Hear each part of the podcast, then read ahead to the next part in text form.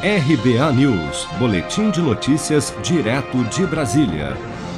O presidente da Câmara, deputado Arthur Lira, disse em pronunciamento na última sexta-feira que está atento à crise institucional entre o governo e o STF e à crescente tensão entre os poderes diante das recentes manifestações do presidente da República, a quem mandou um recado. Abre aspas. O botão amarelo continua apertado. Fecha aspas. Vamos acompanhar. Este é o meu papel e não fugirei jamais deste compromisso histórico e eterno.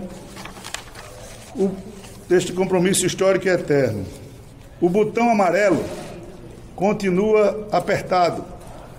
Segue com a pressão do meu dedo. Estou atento 24 horas. Atento todo o tempo.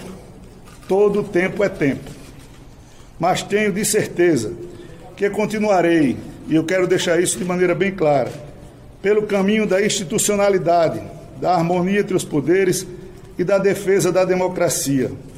O plenário será o juiz dessa disputa, que, infelizmente, já foi longe demais.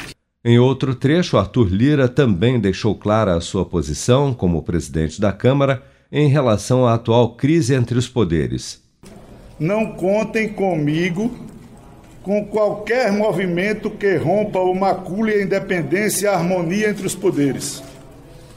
Ainda mais como chefe do poder que mais representa a vontade do povo brasileiro. Já sobre o voto impresso, o presidente da Câmara afirmou que, apesar da comissão especial ter rejeitado a proposta, ele irá levar a análise da PEC ao plenário da Casa.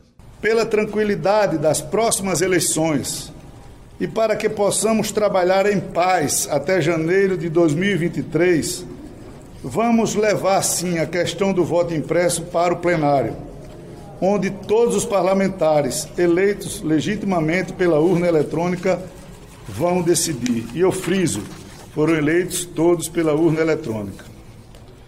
Para quem fala que a democracia está em risco, não há nada mais livre, amplo e representativo que deixar o plenário manifestar-se.